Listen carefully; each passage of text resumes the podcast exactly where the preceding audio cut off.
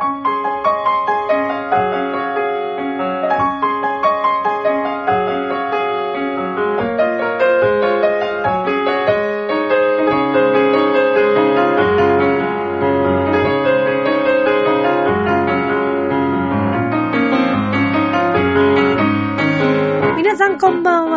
は、ミッチェルです。いかがお過ごしでしょうか？本日は3月28日になりまして、3月ラストの配信となります。さあ、もうすぐ新年号。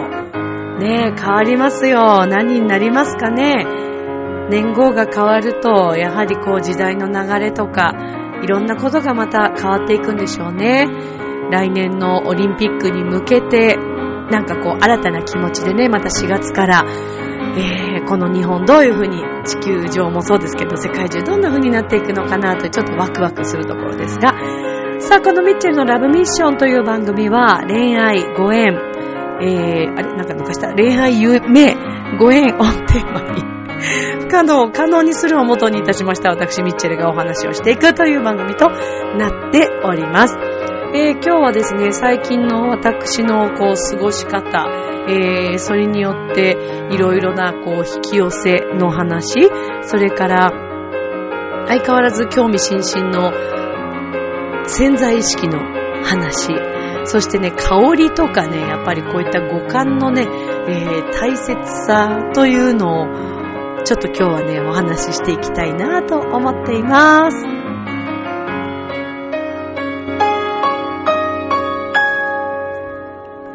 この番組は、ちょわへよ .com の協力のもと配信されています。さあでは今週も始まります、ミッチェルのラブミッション。皆様、ウェルカム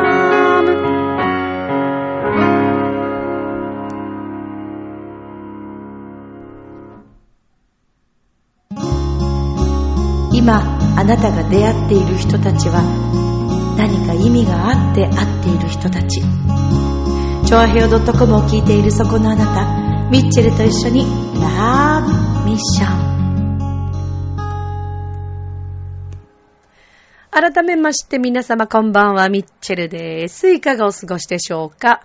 本日28日ということで、今月もうこれでね、ラストでございます。はい。3月終わっちゃいますね。終わっちゃいましたね、になりますね、もうそろそろね。なんか気づいたら、配信の回数230、今日は2回 ?230、そうね、232回目でございますね。はい、230回も突破いたしまして、えー、今年年内でどうなんだ ?300 いくのかな？いかない？いかないか。ん？計算できないミッチェルでございます。はい。まあまあ、それはさておき。えーっとですね、えー先日私、あの船橋市での、えー演奏と、それから、えーっと、昨日かな？はい。つくばの施設で、あの、演奏させていただきまして、このところですね、あの、去年から、えーギターの斉藤いぶきくんというね、ギタリストの方と、えー一緒にあの、回らせていただいたりして、はい。歌謡曲とかね、いろんなクラシカルな曲から、そして、昨日は初めて、あの、オリジナルの、はい、君が生まれた日なんかもちょっと弾き語ったりしてみたりしてね。はい、とてもあの、ありがたい演奏ができる場所があることがありがたいなとまた思いつつ、なんといっても、あの、皆さんがね、歌が本当にお好きでね、好きなのが伝わってくるんだよね。で、いい声してるんだわ、これがまた。だから声をね、出すっていうことの楽しさ。で、一緒にこうみんなで一つになって演奏することの楽しさとか、それから、あやっぱり童謡とか昔の曲っていうのは、何も見なくてもね、殻でこうパッと歌詞が出てくるぐらい皆さんしっかり心の中に、頭の中にやっぱりね、入ってるんだなーっていうね、うん、やっぱり童謡とかいいなーと思いながら、うん、そんな、あのー一日を過ごさせていただきましたけれども、さて、えー、何から話しましょうか。まあ、いろいろありますけれどもね、このところあの、私いろいろ、まあ、この新年号ね、まあ、4月から年号変わりますから、いろいろ新規一点、お部屋の模様替え、模様替えまではいかないな。ただなんかこう、生活のあり方というか、いろいろなんかこう変えていきたいなというふうに思っていて、まあそれが何かというと、まあ例えばですね、まあ昨年も作ったりしてましたけど、庭、お庭というか、ベランダというか、ルーフバルコニーと言ったらいいのかな？に、あのー、お花がね、はい、いろいろちょっと今起きまして、気分変わりますね。で、今あの、バジルとか、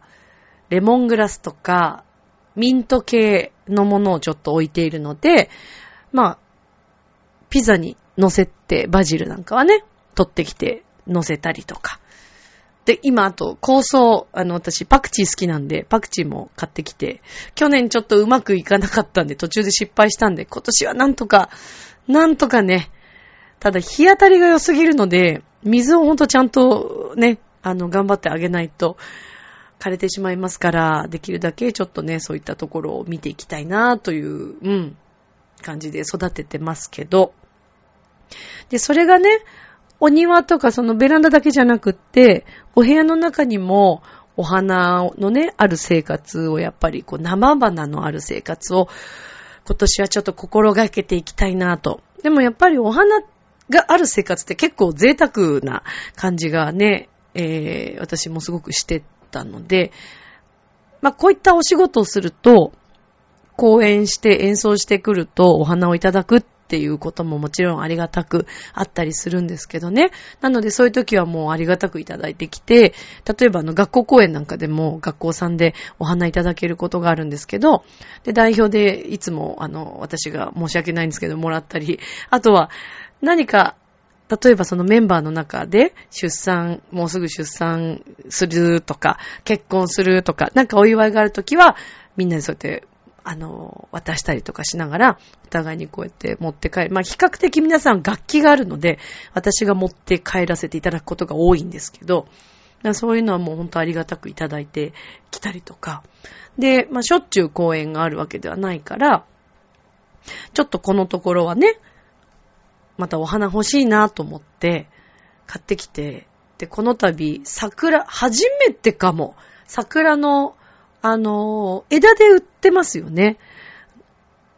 で、値段も結構ピンキリなんですけど、私あの銀座にすごくリーズナブルで、すごく素敵なお花がいつもあるお店が一軒外にあるんですけど、で、そこで、あの、はい、切り花として、えー、枝でこの度、ちょっと大きめな桜の枝を買ってきまして、玄関に、はい、今飾ってます。で、お部屋には、レッスン室にはね、バラのお花を今飾ってるんですけど、なんかやっぱお花があるってね、ほんと気分がいいんですよね。で、お手洗いとかにも、あの、そのね、お店でね、そこのお花屋さんで、バラも、これ何本だろう ?1、2、3、4、5、6、7、8?8 本か9本ぐらいで、束で売ってるんですけど、それもすごくお安いんですよ。とってもね、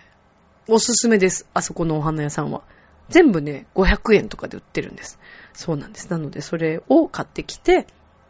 とってもいいお花ですよ。なんかきっとおろしな、なんかあるんでしょうね、ルートがね。そう、全部オール500円とか、たまにオール300円っていうのもあったりするんですけど、そういうのを買ってきて、まあお花を楽しんでおります。で、あの、私お花だけじゃなくって結構香り物が普段からものすごく好きで、で、以前からね、レッスン室にアロマスプレーとかをするようにしてるんですね。で、なんでかっていうと、香りがあると、こうね、呼吸がすごく吸いやすくなるんです。で、これね、世の中にはいろんなアロマスプレーとか、まあ、アロマオイルとか売ってるんですけど、やっぱりね、いろんなものがあって、例えば、すごくこう人工的に作られているようなアロマですと、確かにお値段は安いものもあれば、そこそこするものでも結構人工的に作られているものって、鼻になんかね、スッと入ってこないんですよ、香りが。なんでかっていうと、あれ石油とかなのか？なんだろう？なんかね、すごくね、ちょっとこうね、体に入れにくい香りがするんです。いい匂いなんだけれども、で、同じ例えばラベンダーでも何でも、本当はそのね、アロマ的にもラベンダーとかああいうの癒しの香りだから、スッと入ってくるはずでしょ？ところがね、物によって全然入ってこないんですね。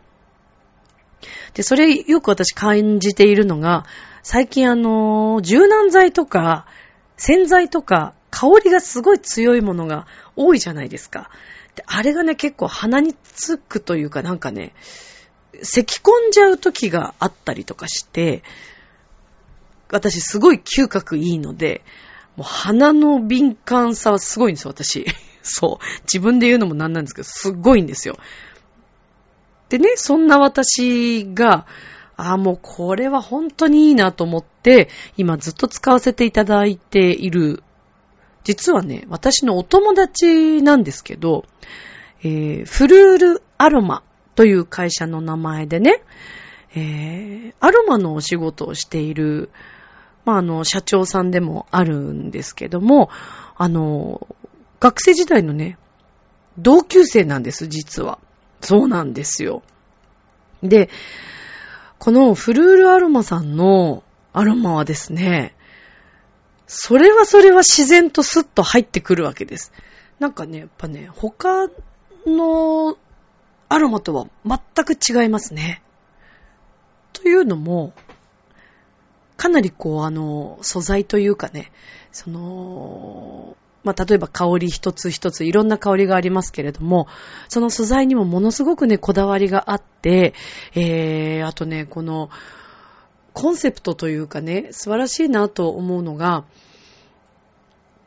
空間を、香りの空間をデザインするという、素敵じゃないですか。ねえ。えー、五感に訴えるそのブランディングっていうのを、あの、モットーにして、えーアロマを作っているんですね。で、えー、そのフルールアロマの代表取締役でもあります、えー、同級生のですね、島津美香ちゃん。はい。大変お世話になっております。いや、この度も、ちょっと久しぶりにまた、ね、アロマを買いたいなと思って。やっぱもうね、ミカちゃんのとこのね、このフルールアロマさんのね、アロマを使ってしまうと他のがちょっと使えないですね。結構ね、有名なところで、割とお値段がいいところのものでも、うーん、私はやっぱりこっちが好きだなぁとにかく使ってみればわかります。だからアロマもしお好きな方いらっしゃったら、ぜひあのフルールアロマとかでもあの出てくると思います。同じような名前がもしなんかあるとしたら、あの、一応あの、港区の方で、えー、そうですね。たまにあの、体験会とかもやってたりとか、講座とかも開いてたりするので、ぜひチェックしてみてほしいんですけども、島津美香ちゃんですから、はい。ぜひあの、チェックしてみてください。あと、もし商品を買ってみたいなって、もし思われた方がいらっしゃったら、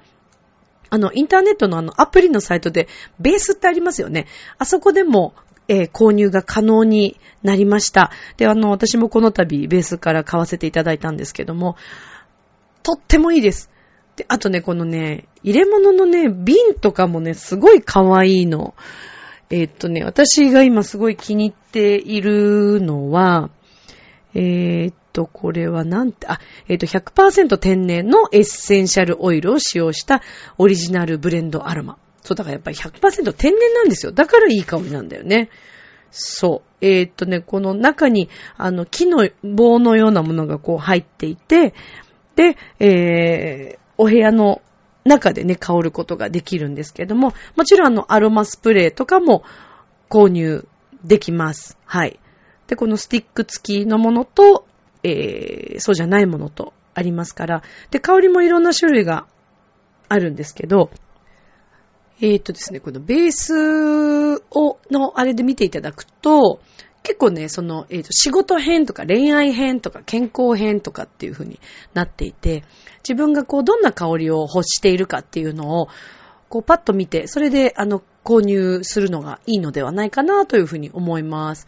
で、なんかそんな風に、こうね、文章になってたりすると、あ、自分が今、これが必要だなっていうのが、なんか香りの名前だけだとちょっとわからなかったりしますよね。そのあたりもね、すごく、あの、わかりやすいですし、しかもね、あの、お値段もね、ほんとね、これちょっと待ってね、スティック、スティック付きとそうじゃないのがありますけど、あ、そうそう、スティック付きで1620円。うん。これお得だと思いますよ。100%天然ですからね。かなりいいよ。もう私ほんとおすすめします。もうこれからも、あの、で、最近ね、やっぱり生徒さんたちが、ものすごくね、香りのことをおっしゃってくださって、もう入ってきた瞬間に、はぁーって、はぁ、癒されるって言いながら皆さん、そうなんですよ。だからなかなかね、香りのある生活とか、あんまり考えたことのない、方は、えー、香りなんて何でも一緒でしょって思う方もいらっしゃるかもしれないんですけど、全然違いますから。いろいろ私も使ってみて、あの、それわかります。で、あの、私、あと香水とかコロンとかも好きなんですけど、やっぱりね、お値段の違いによって何が違うのかって、やっぱり素材なんですよね。だから結構値段安くて、まあブランドのものでも、結構有名なものでも、まあお値段そんなに高くないかなっていうものって、なんかね、なんて言ったらいいのかな。後味が悪い感じのなんかこう香りに感じることがあります、私は。あだから最近それで、あ、やっぱり値段のいい香水っていうのはこういうことなんだなっていうのが、うん。まあ、かといってね、そんなしょっちゅうこう購入できるものではないですけれども、私はちょっと香りにもこだわっていきたいなと思って、そうもうね、このほんとミカちゃんのアロマはね、おすすめですから。あとね、すごいんですよ、講座で、ミカちゃんの講座すごく面白くて、私も受けたことあるんですけど、何度か。あの、自分で好きなこう香りをブレンドしてって、それでこう重ねてって、自分だけのアロマが作れるんですね。で、しかも、そのアロマに、えー、自分でこう名前を作ったりとか、楽しくないですか？で、私もそれで何個か作ったアロマオイルとかもありますけど、こういうのもね、だからこう、ちょっとタオルに、湿らせたタオルとかに垂らしたりとかすると、もうそれで部屋で結構香ったりしますし、もちろんティッシュとかでもいいと思うんですけど、そういう使い方もあります。なので、お部屋の香りでね、こう、自分の何か演出、お部屋演出をするのには、またちょっと4月から新規一点いいんじゃないかなと思います。ミカちゃんのところのアロマはね、とても有名なホテルさんとかでも、あの、使われていたり、えー、結婚式とかでも使われていたり、なのでもう本当に、あの、私も保証しますから、本当に素晴らしい品、お品なので、で、あの、なんと言ってもすごくね、アイディアがたくさんある素敵な女性で、なので私もミカちゃんからこう刺激を受けたり、お話聞いたりするのもすごく楽しいんですけども、私もすごく尊敬している女性なので、ぜひね、皆さんにもね、あの、この香り堪能してほしいなと思って、今日はちょっとご紹介いたしました。そう、だからもう香りのある生活っていうのも本当にいいですよ。癒される。あと眠る時とかね、お部屋にちょっと垂らして、あの、アロマポットとかに垂らして、えー、香りを感じながら熟睡するというのもいいと思いますね。それこそ昔、マドナでしたっけ？シャネルの香水をね、体に吹きかけて、それだけで眠るって、何も着ないで眠るのっていう、それでなんかシャネルの5番かな？がすごく有名になったと思うんですけど、すごく贅沢ですよね。香りだけまとって眠るってすごく素敵じゃないですか。私もたまにあの好きなあの香水ちょっとスッと振って眠ることあるんですけど、あとはボディクリームかな。ボディクリームの香りとかも結構私こだわってて、これぞっていう香りじゃないと嫌なんですよね。うーん、香りは大切なんですよ。香り好きと、まあ、鼻がすごい効くだけに、あんまりね、ちょっとね、合わないものは本当に気分悪くなっちゃうので、うん。まあ今日はね、ちょっとぜひね、ミカちゃんのこの香りのね、演出でね、皆さんにも楽しんでほしいなと思って、ちょっとご紹介させていただいて、今この MK スタジオもなので香りが、はい、ミカちゃんから早速送ってもらった香りで癒されておりまして、なんかこの香りを嗅ぎながら今日ラジオを撮ってるんですけど、すごく気分がいいですね。そうもね、なくなっちゃったんですよ。このところちょっともうね、だいぶもう減ってきてたので、とっても助かっておりますけども。ぜひ、フルールアロマ検索してほしいなと思います。はい。さあ、そしてですね、まあね、香りもその中の一つだと思うんですけど、まあ、五感。ね、これはまあ自分でこう感じるものですよね。でもまあ最近はこう五感を研ぎ澄ますということがなかなかなかったりなんかして、えー、香りとか、まあ見る、耳もそうですけど、なんとなく疎くなってしまう部分も、使い方によってはね、ある可能性があると思うんですけどね。もう一つ私すごくやっぱり重要だなぁと感じてるのはやっぱその心理。ここも、よくそれこそ言われるスピリチュアル系、もう何度もその話してますけど、それってね、不思議なことでもスピリチュアルでももうほぼ何でもないんじゃないかというところに今行き着きそうなところまで私は来ていて、まあ私はいろんな本を読み漁りましたので、そして自分の経験と拝見してきたところから全部トータルしていくとね、これ本当面白いデータが出るんじゃないかなと今思ってます。というのが、私あの、1000組以上の結婚式、えー、司会をさせていただいて、まあそこでもいろんな家族を見てきたんですね。で、自分自身の、自分の家族構成とか自分の生い立ちも含め、えー、生徒さんたちもかなりの人数を拝見させていただいて、出会う人数はもう私多分相当だと思います。これだけの、えー、これまでの毎日。ありがたいことにね、本当にたくさんの方に出会わせていただいて、で、生徒さんともいろんなそういう話をするんですけども、確実に今目の前で起きてること、これニュースとかも含めてですね、自分が今目にしてることすべて、嫌なこともいいこともすべて、全部自分がね、実は呼び起こしていることなのですよ。ちょっといい加減にしてよって今多分ね、思った人もいると思う。そんなわけないじゃないって。いや、なんかこんな嫌なこと起きてんのに、いやいや、私が引き寄せてるなんてありえないでしょって思われる方もいらっしゃると思うんですけども、あのね、自分の意識ではない、その根底にあるやっぱりその潜在意識とか、もっと真相の深いところ。だから自分の表上ではそんなこと引き寄せるのは嫌だって思ってたとしても、そこの部分がちょっとそういう体質にあったり、過去にそういう経験があったり、子供の頃の経験とかね、そういうのがこう何回も何回もあったりすると、知らず知らずのうちに、結構だからね、失敗体験とかね、辛かったこととか、ずっと考えてたことって、残るんですよね。体の中にね。だからそれが引き寄せてしまっているということがやはりあるようです。これもう間違いないと思いますよ。で、私もだから今自分で実験していて、えー、これをこういう風に考えたらどうなるのかなとか、ちょっと面白くないですか？新しい自分に。だって別にね、お金かかるわけでもないですよ。時間もそんなにかかるわけでもなく、ちょっと気づいた時にそれを思うだけで自分の人生が変わってったら面白いなぁと思いませんか？まあね、例えば、そんな簡単に変わったらね、人生楽だよって、そんなうまくいくわけないじゃんって思われる方もいらっしゃると思うんですけど、でも今までもこのやり方で頑張ってきて、皆さんみんな頑張ってると思う。毎日毎日。でもそれでも変わらなかったってことは、やり方がね、ちょっと、ちょっと変えるだけで、ちょっとスパイスを入れるだけで、で、気づくっていうことがものすごく大切で、私過去にもその話してると思うんですけど、あの、ブルガリの話しましたよね。まあ、またちょっとサイドになっちゃうかもしれませんけど、今まで全くそんなに気にも止めなかったブルガリというブランド、えー、私の中にはそんなブランドっていう気持ちがそんなにある人間ではないので、ブルガリが欲しいななんて思ったこともないし、ブルガリなんてもうなんかもう自分のにとってはもう雲の上のようなもう綺麗な女性がね、あの、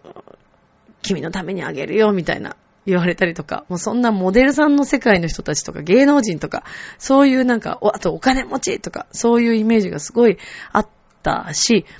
自分なんかがこう、ブルガリアをなんて考えたこともなかったんですけど、ある時、まあ、いろんなことに気づいて、えー、普通にこう、レッスンに向かってる時に、まあ、銀座のそうですよ、ブルガリのね、あの、伊藤屋さんの隣のブルガリのところをこう、通った時に、ブルガリがふと目に入ってきて、いつもそこ通ってんのに、それすら目に入ってこなかったからね。でもそれは気にも留めてなかったってことなんだけど、でもブルガリがこう目に入ってきて、あ、そうだよね。私もそういうのをいただいてもいい存在なのかもしれないなって、なんかふっと思ったんです。そうなったらいいなって、ちらっと思っただけ。そしてレッスンに行き、そのレッスンの後に、えー、その日そのレッスンされる方と、えー、お食事ご飯、ランチしましょうっていう約束をしてたんですけど、なんとその方が連れてってくださったお店がブルガリのお店だったんです。こんなの生まれて初めてですからね、私。ブルガリに踏み入れたことはその日が初めてでした。しかも、ブルガリもらっても、見たいなとか、もらってもいい存在なんだなって思ったのも、その日が初めてです。ってことは、気づいた瞬間に何かが変わるっていうことなんですよね。で、そうやって考えてみたら、今ものすごく面白いことが起きていて、えー、っとね、実はですね、あの、サンマリノ共和国というところがあるんですけど、で、あの、これ、あの、昨年カルメンでご一緒した、えー、相手役のホセのね、えー、役の匠さん、川崎匠さんが、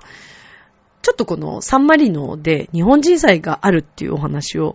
あの、伺ったんですね。で、私たちは海外公演したいっていう気持ちがあったから、なんかそんな話の流れで、えー、サンマリノ共和国の話を聞きました。そしたらですね、いろんなところに今こう、私の仲のいいお話、結構できる生徒さんたちが何も本当にありがたいことに、もう、なんていうのかな、もう社会的地位も素晴らしい、もうすごいんですよ、もう私、本当にね、そういう方にレッスンさせていただくなんてもう恐れ多いんですけど、そういった方もちょっと何人かいらっしゃって、で、結構可愛がっていただいてるんですね。私、私がなんかレッスンさせていただいてるのになんか可愛がっていただいてるんですけど、で、そういう方にもいろんなそういう話をしてたら、なんと、二人もサンマリの共和国の大使と近しい人がいて、ちょっともね、怖い、怖いぐらい。私今までサンマリノという場所も知らなかったぐらいなのに、だからね、この間生徒さんが、東大元暮らしとはこういうことですね、とか言っておっしゃって、大使に会いますか？って 言われて、いや、いやいや、え？みたいな。まあこれが実現するかどうかはちょっとわからないんですけど、でも今私も今実験で自分でやってるんです。だから、気づく。自分ってこうなってもいいかもしれないとか、自分ってもっとお給料もらってもいいよねとか、なんかたまにはこういうご褒美があってもいいんじゃないって思ってみるのも一つだし、あ、自分なんか彼氏彼女ができないんだって思うんじゃなくって、いやいや、いていいでしょうってなんで、え、いないことおかしくないって思ったりとかね。まあだからとにかくその過去の失敗とか辛かったことっていうのはなかなか抜けなかったり、体に残ってたりするんですけども、それを自分で気づいてあげて、だから一回受け止めてあげるのも必要みたいです。過去の自分、それから生い立ち、あ、こういうこともあったよね、大変だったよね、っていうところから。だけど、今はもう今だから、ずっとずっとそれを背負っていかなくちゃいけないなんてことは絶対になくて、ないんですよ。そう、だってそんな、みんなさ、だって、私あの、大好きな、あの、山富浩二さんがよく言ってるけど、幸せになるために人は生まれてきたって、もうほんとその通りだと思うのね。だからね、幸せになるためにみんな生まれてきてるから、いいんです。幸せになって。しかも今みんな本当は幸せなんですよ、本当は。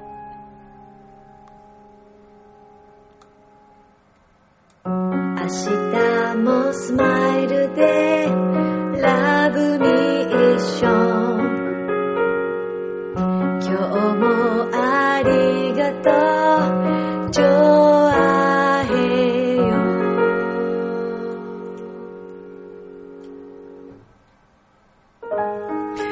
ということでエンディングです。なんか幸せ、幸せなんだよとか言われてもね、何どうしたってなりますけど。でもそうやって考えると、この間のやっぱりカルメンのあの映画館事件は、あれは多分やっぱ私引き寄せましたね。だからね、最初に、あの、確かに思い出しました。映画が始まる前に、周りの人の迷惑にならないようにしてくださいね、みたいな画像が出た時、それがすごい頭に印象に残ってて、まさかこの会場で騒ぐ人いないよね。私のこのカルメン没頭させてくれるよねって思った。これが引き寄せちゃったんだね。そういうのをね。ね不思議なもんですよ、本当に。なので、嫌なこともいいことも、こう目の前に起きていることは全て自分が引き寄せていることっていうのに気づいてみるっていうのがまた一つ